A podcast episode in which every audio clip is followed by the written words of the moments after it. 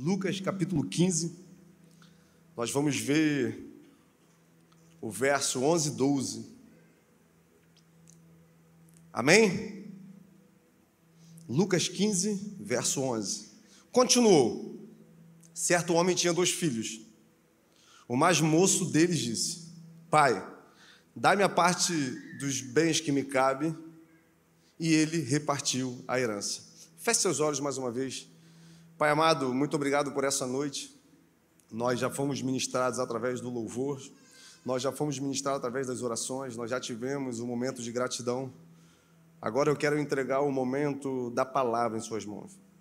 Que nada seja capaz de roubar a boa semente, nada seja capaz de impedir aquilo que o Senhor quer manifestar nessa noite, nem eu mesmo. Eu declaro em nome de Jesus, mentes cativas ao Senhor, corações inclinados para a tua palavra, que hoje seja uma noite de transformação, de restauração, uma noite de salvação e o seu nome seja glorificado. Amém, irmãos? Eu acredito que a maioria de nós aqui já ouviu ou teve algum tipo de contato com a parábola do filho pródigo. Eu arrisco dizer que todos nós, de alguma forma, até você que está nos assistindo da sua casa, já conhece todas as três parábolas que está no livro de Lucas, no seu capítulo 15. Só que hoje eu quero te provocar a olhar essas parábolas por uma nova percepção. Eu quero te convidar, através daquilo que o Espírito Santo quer ministrar nessa noite, a olharmos e vermos a profundidade daquilo que Deus está revelando nessas três parábolas. Porque se nós observarmos bem, não diz respeito à ovelha perdida. É sobre o pastor que vai buscar a ovelha. Se nós nos debruçarmos, nós vamos perceber que não é sobre o filho que foi embora, mas é sobre o pai, que mesmo nós, buscando caminhos que nos levam para longe dele, mesmo tudo o que ele fez não sendo o suficiente para que nós ficássemos perto dele, escolheu nos amar, escolheu nos perdoar, escolheu se revelar para nós e dizer o quanto Ele nos ama quando nós não tínhamos nada para oferecer. Irmãos, Deus tem chamado pessoas para viver nesse lugar. Essa semana eu tive a oportunidade de conversar com uma jovem e durante a conversa ela começou a dizer que ela tem se sentindo atraída pelo Espírito.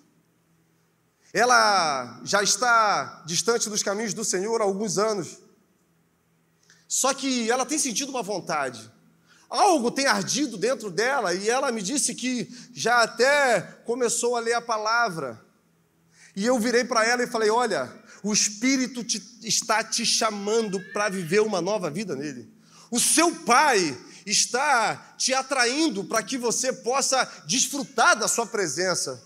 E ela virou para mim e falou: Mas, pastor, eu fui para muito longe.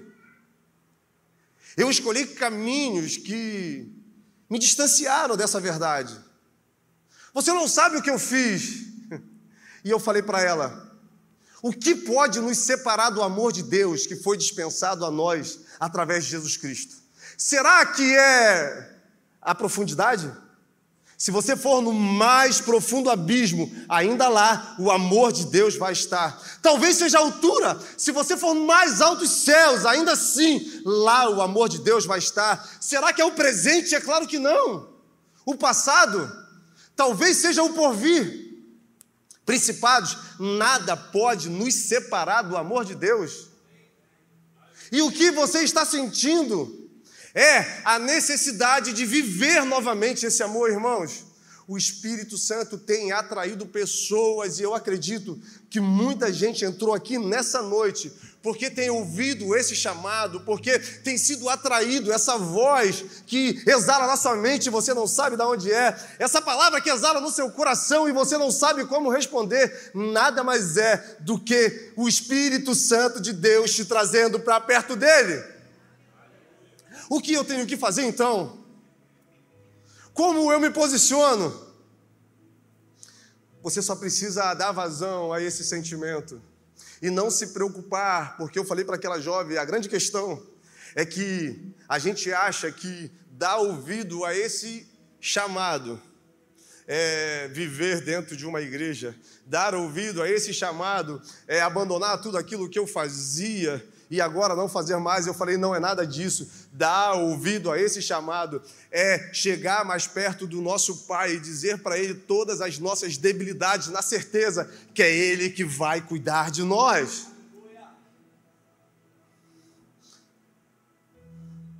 Se a gente perceber as nossas vidas, quando guiadas pelas nossas escolhas, normalmente nos levam para caminhos tortuosos. Caminhos que num primeiro momento parecem bons, caminhos que no primeiro momento parece que vai nos trazer satisfação, mas o final é de dor, de destruição e de morte. Como eu falei, a parábola do filho pródigo, ela é muito conhecida. Talvez você já deva, já deva ter ouvido diversas mensagens sobre esse filho. Só que, para a gente olhar essa parábola por um novo, por uma nova percepção, é necessário a gente entender aquilo que estava acontecendo nesse momento. Se a gente voltar no início do capítulo 15, nós vamos perceber que uma multidão de pecadores publicanos estavam perto de Jesus ouvindo ele ensinar. E quando essas pessoas vão chegando perto de Jesus, surge uma grande indagação entre os escribas e os fariseus. Por que esse se reúne com pecadores? Por que esse se reúne com os publicanos? Os publicanos, ou cobradores de impostos, eram judeus que trabalhavam para Roma, eram odiados. Porque, além da alta carga tributária que Roma colocava em cima do povo, eles ainda colocavam uma parte. Por isso eram muito ricos, mas também eram motivos de escárnio, eram motivo de vergonhas, eram odiados pelo seu povo. Todos nós lembramos de Zaqueu, que quando teve um encontro com Jesus, para a gente ter a noção do tamanho da riqueza desses homens, ele falou: Olha, todo mundo que eu defraudei, eu vou restituir quatro vezes mais. Os pecadores eram homens e mulheres que não viviam mais sob o jugo da lei homens que abandonaram religião, a religião judaica, homens que não estavam presos às leis, homens e mulheres que se entregaram aos vícios, se entregaram à libertinagem, adúlteros, prostitutas. E também entrava nessa classe todo aquele que tivesse algum tipo de debilidade ou deficiência física. Mas se a gente perceber, se a gente olhar à luz da palavra, nós vamos perceber que não é a primeira vez que essa indagação é feita. Porque Jesus anda com essas pessoas. Se a gente pegar lá em Lucas 5, Jesus na casa de Mateus, o publicano, nós vamos ver essa mesma indagação. Porque Jesus se assenta com essas pessoas. Se a gente pegar em Lucas 7, nós vamos ver Jesus, ele na casa de um fariseu, quando vem uma mulher, quebra um jarro, começa a chorar, se derrama aos pés de Jesus e surge essa indagação: se esse homem realmente fosse um profeta, ele saberia quem está tocando. A verdade é que Jesus escolheu se relacionar com pessoas que nós, no nosso olhar natural, achamos que não merecem, não são dignos de estar perto deles. A verdade é que se Jesus viesse nesse tempo, talvez ele se revelaria para as pessoas que estão todos os dias almoçando aqui nesse restaurante. Jesus escolheria para andar homens e mulheres que nós olhamos e dizemos: como pode o Mestre estar perto dessas pessoas? Eu estou falando de um Deus que escolheu uma mulher discriminada pela sociedade, uma mulher que estava ao meio-dia num poço, pegando água, porque emocionalmente ela estava dilacerada. Era uma mulher que tinha casado várias vezes, era uma mulher que tinha se, se relacionado com vários homens, e é para essa mulher que ele diz: Eu sou o Messias. A grande questão é que nós achamos que ele vai trabalhar segundo a nossa lógica, nós achamos que ele vai fazer aquilo segundo nós queremos, mas ele não veio para os bons, Ele não veio chamar os justos, ele veio chamar os pecadores ao arrependimento.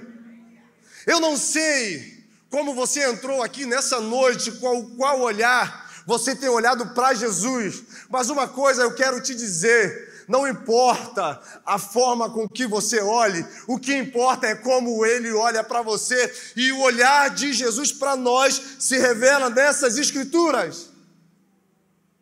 Não tem a ver com o passado, com aquilo que nós fizemos, não tem a ver com o presente, com aquilo que nós fazemos. O que vai determinar a forma que nós vamos nos relacionar com Ele é como nós vamos nos posicionar no momento que nós tivermos um encontro. E, irmãos, o encontro com Jesus é uma jornada louca que vai virar a nossa vida de cabeça para baixo. Eu virei para aquela jovem e falei assim: Você acha que loucura é você viver numa boate? Eu já vivi.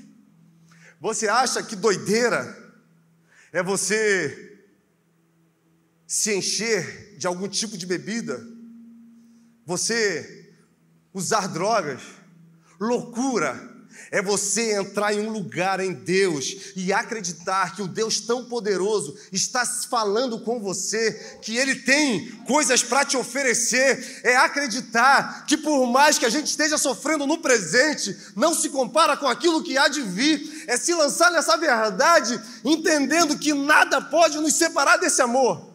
Isso é doideira. Não me venha dizer que a vida de crente é chato, porque é loucura. E loucura também é Deus escolher essas pessoas para andar do lado dele. Existem dois ditados que são muito interessantes. O primeiro é: Diga-me quem tu andas, que eu te direi. E o outro é: Nós somos a média das cinco pessoas que estão ao nosso redor, que nós nos relacionamos. Isso é verdade. Só que Jesus, ele não se enquadra em padrões humanos. Por quê? Porque todo mundo que chegava perto dele tinha a vida transformada. Todo mundo que se relacionava com ele, por mais dolorosa que tenha sido a sua vida, ele tinha poder, amor e humildade o suficiente para ressignificar a história dessas pessoas. Só que se a gente pegar, se nós pegarmos essas pessoas, esses personagens, nós vamos perceber que logo após o encontro com o mestre, eles se posicionaram. Eu poderia falar de Pedro, Tiago e João, estavam frustrados, estavam cansados, uma noite inteira pescando, sem sucesso nenhum. Aqueles homens confiavam na força dos próprios braços. Só que essa força que eles empreenderam não levou eles a lugar nenhum. E quando eles encontram com o mestre, que Jesus ordena que lance a rede para o outro lado, eles têm a maior pesca da vida deles. Só que nesse momento, tudo perde o valor. No momento que eles fazem a maior pesca da vida deles, eles largam tudo e se tornam pescadores de eu poderia falar do paralítico de Betesda, que a expectativa daquele homem era no momento que o anjo tocasse nas águas, ele corresse e fosse o primeiro para ser curado. 38 anos passando por sofrimento, 38 anos, eu acredito até que já sem esperança. Só que chegou um dia que não foi ele que foi tocar nas águas. O próprio Deus se revelou para ele e disse: toma o teu leito e anda. E aquele homem, naquele momento, acreditou naquela palavra, pegou tudo aquilo que ele tinha, levantou e andou. É um Deus que muda destinos, é um Deus que muda a história, é um Deus que tem a capacidade de fazer nova todas as coisas e, principalmente, é um Deus que tem expectativas ao nosso respeito. É um Deus que espera que a gente encontre suficiência nele. Porque eu não sei se você algum dia já se questionou: por que, que esse filho foi embora? Você já se perguntou isso? O cara tinha tudo, pô. O cara era de uma família rica, porque o seu pai tinha muitos bens, tinha servos, tudo que um homem pode desejar, esse jovem tinha. Só que dentro dele existia um sentimento que, irmãos, se a gente perceber, muitos nesse tempo têm também esse sentimento, um sentimento de insatisfação. Insatisfação com a família, insatisfação com o emprego, insatisfação até de repente com Deus. E muitas vezes nós tomamos caminhos porque nós olhamos para esses sentimentos e achamos que se nós sairmos desse lugar que nós estamos, nós vamos encontrar algo que preencha esse vazio que existe dentro de nós. É por isso que esse jovem vira para o pai e diz: Olha, eu quero a minha parte e vou embora. Irmãos, naquele tempo, para aquele pai, era muita humilhação. Era como se o filho dissesse para ele: Olha, para mim você já está morto. Para mim já não existe mais pai. Eu só quero aquilo que é meu. E quantos de nós, movidos por esse sentimento, nós temos largado família, nós temos largado ministérios, nós temos largado relações. Se a gente perceber, esse mesmo sentimento tirou Adão e Eva do jardim. Deus deu tudo o que era necessário para eles, mas eles ficaram insatisfeitos. Eles achavam que longe de Deus eles encontrariam algo que já não estivesse ali naquele lugar. E eles resolvem ir embora. Eu não sei se você já parou para pensar, mas faz muito mais sentido quando nós estamos insatisfeitos com algumas coisas. Nós chamarmos Deus para habitar nesses lugares do que seguirmos as sugestões que a nossa mente nos dá. Porque eu conheço muitas pessoas que trilharam esse caminho e hoje dariam tudo para ter a oportunidade de viver naquele lugar que um dia eles viveram. Homens e mulheres que gostariam de ter a família de volta. Homens e mulheres que gostariam de ter a vida de volta. Homens e mulheres que, se pudessem apenas uma vez voltar atrás naquilo que foi feito, faria sem pensar duas vezes. Mas agora não dá mais. E esse jovem pegou o seu caminho. E a palavra vai dizer, a palavra vai dizer que depois que ele gastou tudo, veio uma grande fome. Veio um tempo de muita dificuldade na cidade onde ele estava. E nesse tempo já não tinha mais amigos do lado. Nesse tempo já não tinham mais pessoas com quem compartilhar aquilo que ele tinha é o tempo da solidão, é o tempo da dor, é o tempo de colher as consequências das escolhas que foram feitas. E acontece algo que eu acho muito interessante: ele vai trabalhar em uma fazenda, em uma fazenda de porcos. Para um judeu, porco é um animal impuro, é muito humilhante. Jesus usa a figura de um animal que traz muita humilhação para o povo judeu. E ele está naquele lugar e ele pensa: na casa do meu pai, na casa do meu pai, na casa do meu pai, os servos comem com fartura. O tema central dessa mensagem é o Pai. Essa mensagem não é sobre o filho que foi embora, é sobre o Pai. Um Pai que muitas vezes nós achamos que conhecemos, mas por não nos relacionarmos com Ele, nos distanciamos cada vez mais da Sua vontade. Um Pai que tem para nos oferecer vida em abundância e mesmo assim nós escolhemos viver de uma forma aonde a satisfação pessoal determina aquilo que nós vamos viver. Um pai que se revela para nós com cordas de amor todos os dias, nos atraindo para perto dele e tentando nos mostrar que nele nós temos suficiência de vida, irmãos. Deus é Pai. Só que não é o Pai no padrão humano, não é um Pai igual o nosso Pai físico ou biológico. É um Pai poderoso, é um Pai de amor. E se nós não entendermos essa afirmação, se nós não entrarmos nesse lugar nele, nós não vamos desfrutar de tudo aquilo que o nosso Pai tem para nos oferecer. O que Jesus está querendo mostrar para aqueles homens, para aqueles fariseus, é que tudo aquilo que eles acreditavam, todas as leis que eles se relacionavam, ainda era muito pouco mediante a profundidade de um Deus que deseja se revelar para a gente como Pai. E esse jovem então tem uma ideia.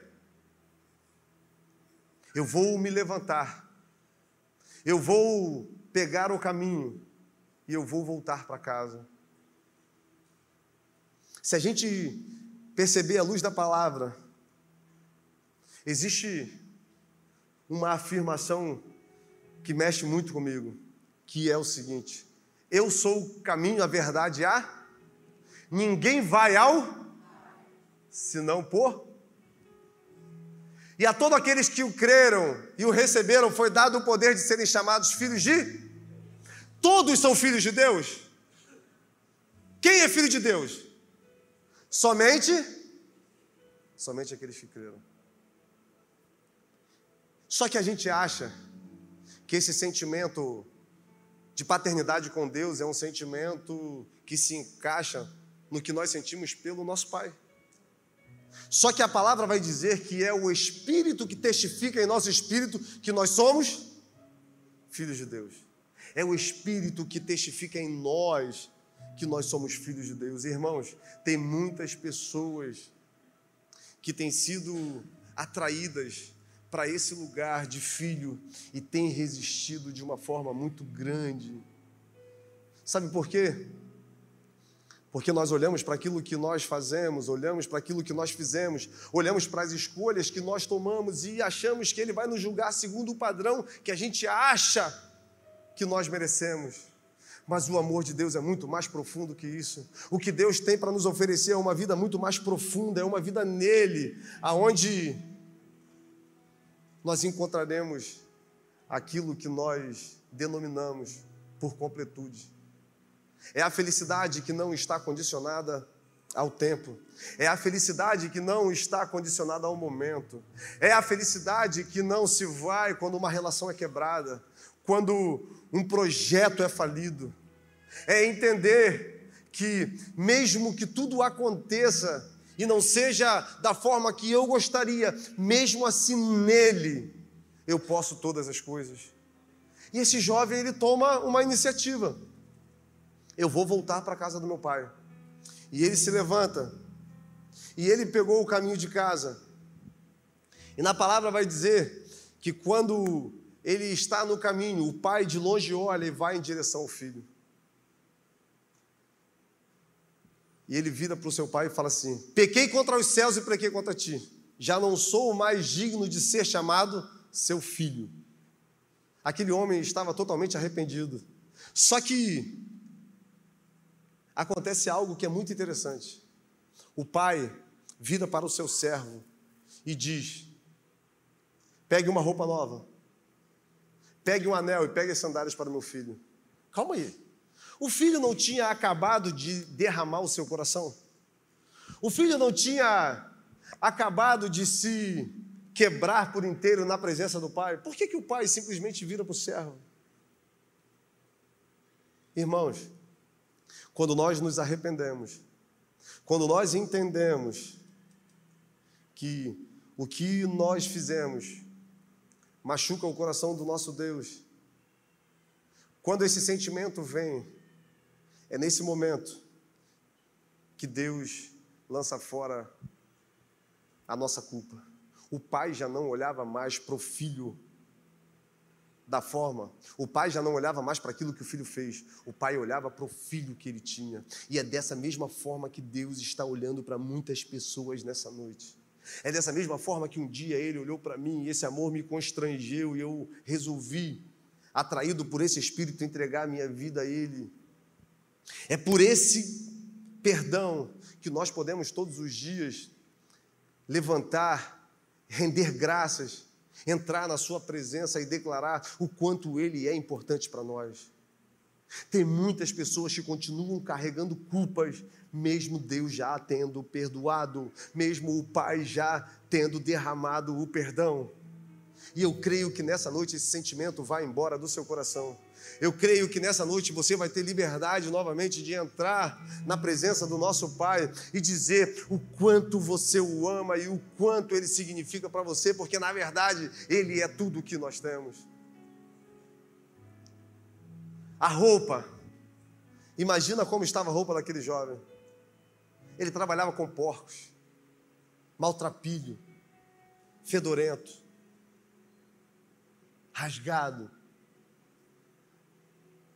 as vestes foram trocadas. Quando nós estamos na presença do nosso Deus, as nossas vestes são trocadas. Ele já não nos olha da forma com que nós nos comportamos, da forma que nós estamos, ele nos olha com um olhar de amor, e o que ele recebe é aquilo que exala dos nossos corações. Naquele momento, aquele jovem é reposicionado na família. Ele recebe um anel, que quer dizer: agora você está novamente no seu lugar de filho e ele recebe as sandálias. Escravos andavam descalços. Por mais que o desejo do coração daquele homem fosse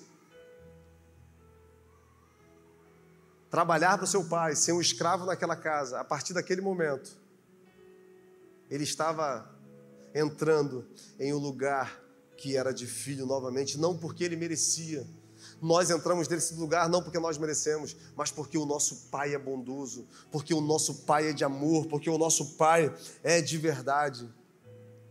O objetivo dessas parábolas contadas por Jesus era compreender a opinião distorcida que aqueles fariseus tinham a respeito do próprio Deus. O objetivo do Evangelho é transformar a nossa vida se você olhar para a sua história, veja quem você era quando você foi comissionado. Veja as escolhas que você fazia antes de ter um encontro com essa verdade. Olha para você, tudo que você viveu, tudo que você passou. Até ter um encontro com Cristo e olha o desenrolar da sua vida a partir daí. Jesus andava com pecadores porque a partir daquilo que ele faria na vida daqueles homens, outras pessoas seriam alcançadas. É aquilo que Paulo diz: tesouros em vasos de barro, para que o poder não seja nosso, mas que a gente resplandeça a glória que é de Deus. O que Deus procura nesse tempo nas nossas vidas, o que Deus procura nesse tempo na terra, são homens e mulheres com o coração contrito, com o espírito quebrantado, que estejam dispostos a se posicionar para que a glória de Deus exale através da vida deles. Não é pelo que nós temos, não é pelo que nós fazemos, é pelo Pai que nos ama de verdade e está nos chamando para perto dele todos os dias. O que eu vou fazer então? Você tem duas opções. A primeira é dar vazão a esse sentimento. É assim como o filho que caiu em si e resolveu voltar para o pai, fazer da mesma forma, ou continuar vivendo a vida da forma que você acha que você tem que viver. Porque quando nós experimentamos do pai, nós entendemos que tudo aquilo que Ele tem para nos oferecer é muito pouco diante de tudo aquilo que Ele pode ser para nós. Existe o desejo de Deus de governar as nossas vidas, de nos entregar algo que é muito precioso, que é o espírito da reconciliação, para que através daquilo que ele fizer em nós, outras pessoas possam ser atingidas também por esse Deus. Eu acredito muito, irmãos, que nós vivemos em um tempo aonde as pessoas estão famintas por Deus. Elas só não conseguiram entender ainda o porquê estão vivendo, o que estão passando e qual o propósito disso tudo. A gente conversa com pessoas que empreendem forças em empresas, situações. Essa semana eu conversei com um homem que ele me falou que estava muito preocupado, porque ele tem um amigo que tinha uma empresa.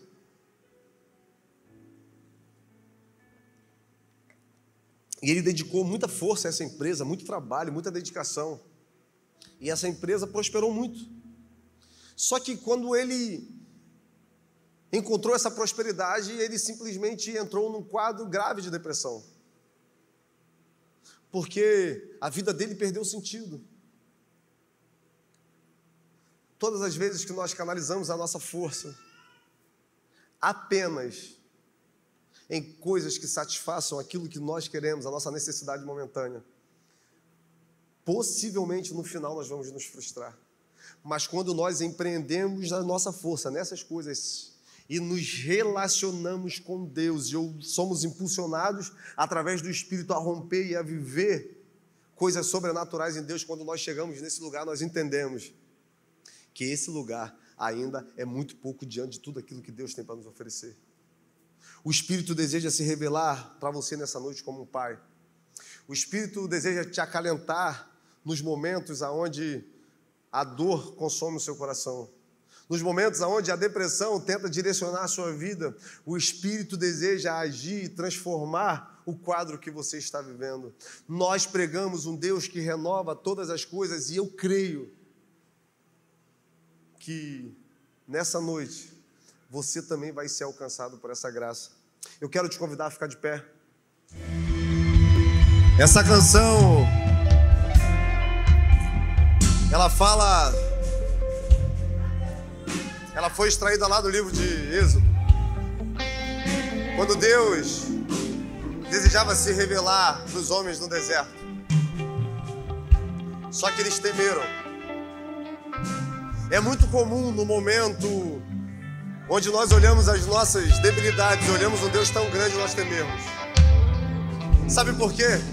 Porque é muito difícil nós transicionarmos a nossa mente de um Deus tão grande, de um Deus tão poderoso, tão magnífico em suas obras, para um Deus que é Pai, um Deus que ama, um Deus que compreende, um Deus que se relaciona.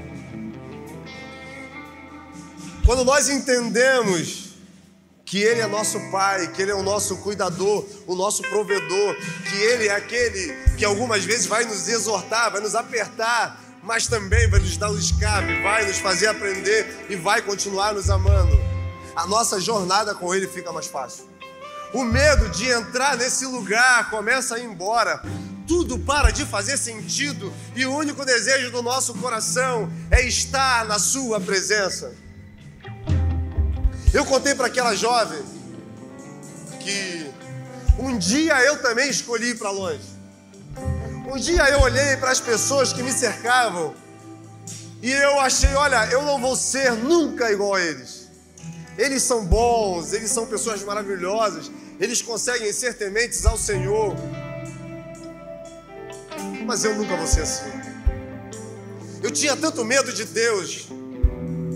A minha relação com Ele passava por um caminho aonde se eu fizesse alguma coisa errada eu seria punido. Se eu morresse fazendo alguma coisa errada, minha vida estaria sentenciada ao inferno.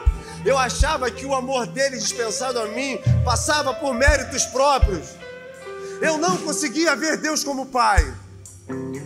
Mas um dia que uma voz soprou no meu ouvido dentro de uma boate e disse: Eu renovo todas as coisas. Tudo começou a fazer sentido para mim porque não era aonde eu estava, não era o que eu estava fazendo, Porque nunca foi sobre mim, nunca será sobre você. Porque se depender de nós, nós somos autodestrutivos. Nós não temos nada para oferecer para Deus. Na verdade, nós somos o próprio filho pródigo. A humanidade tirou Deus da sua vida. A humanidade tirou Deus das suas famílias. A humanidade tirou Deus da escola dos seus filhos. E quando alguma coisa acontece, nós perguntamos: cadê Deus? Por isso é necessário, novamente, nós pegarmos o caminho que nos leva ao nosso Pai. Só que até esse caminho não depende de nós mesmos. Porque esse caminho foi trilhado com sangue, esse caminho foi trilhado com dor, esse caminho foi trilhado com vergonha.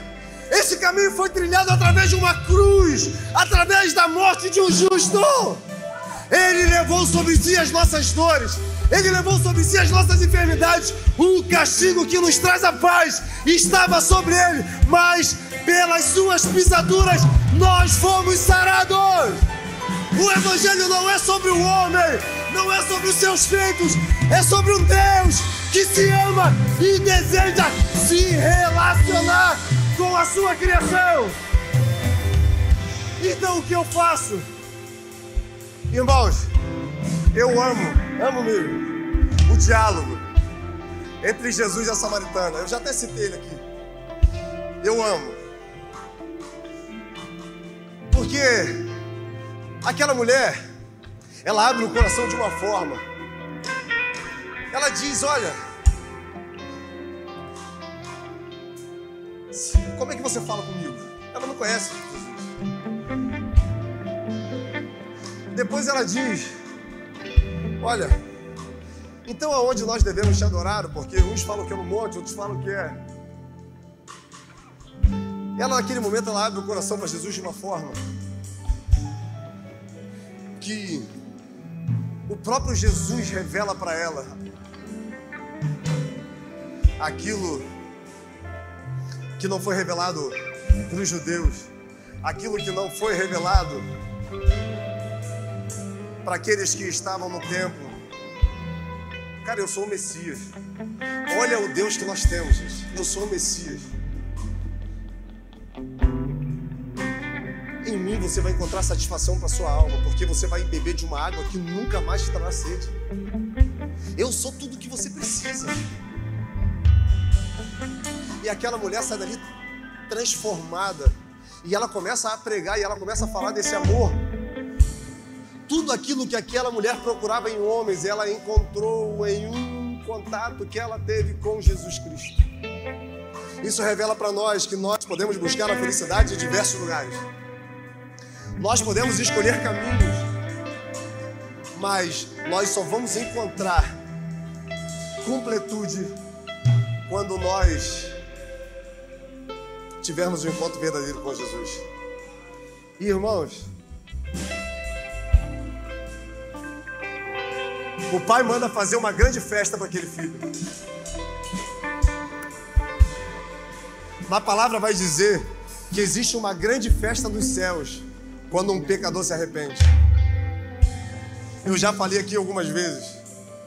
É algo que eu tenho muita curiosidade para ver. É o que acontece no céu quando um pecador se arrepende do seu pecado. É o efeito que isso causa no coração de Deus, a ponto do céu todo festejar. E nós não temos tempo porque nós estamos com a hora muito avançada. E eu queria fazer uma oração por você. Talvez nessa noite você entrou aqui muito distante. Ou talvez você seja aquele que o Espírito está falando no seu coração já há tempos, há dias. Você acha até que está ficando doido. Se você é essa pessoa, eu queria que você colocasse a mão no seu coração rapidamente, nós vamos fazer uma oração. Se você é aquele que precisa voltar para esse lugar de filho, eu queria que você colocasse a mão no seu coração. Acende a luz aí, por favor. Se você precisa voltar para esse lugar, você que está com a mão no coração, só levante as suas mãos sinalize para Ele. Aleluia, glória a Deus. E nós vamos orar. Pai amado, Pai querido, nós louvamos e bendizemos o teu nome. Pessoas nesse momento estão com as mãos no coração, dizendo que precisam voltar para um lugar de filhos de Deus. É o Senhor que tem atraído, é o Senhor que tem chamado, é o Senhor que tem buscado. Senhor, escreve o nome dessas pessoas no livro da vida, lança fora toda culpa, toda amargura, lança fora tudo aquilo que vem trazendo confusão na mente, no coração. Que a partir de hoje, seus filhos, nossos filhos, possam viver uma vida nova em Deus e ter a transformação em todas as áreas. Pai, que a multidão dos pecados seja esquecida nesse momento.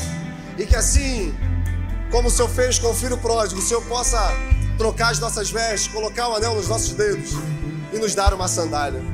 Eu oro em nome do Pai, em nome do Filho e em nome do Espírito Santo de Deus. Que a bênção do Senhor, que as doces consolações do Espírito Santo de Deus sejam uma verdade na sua vida. Que nessa semana você experimente coisas sobrenaturais que os seus celeiros sejam sempre fartos e exista abundância de vida na sua vida.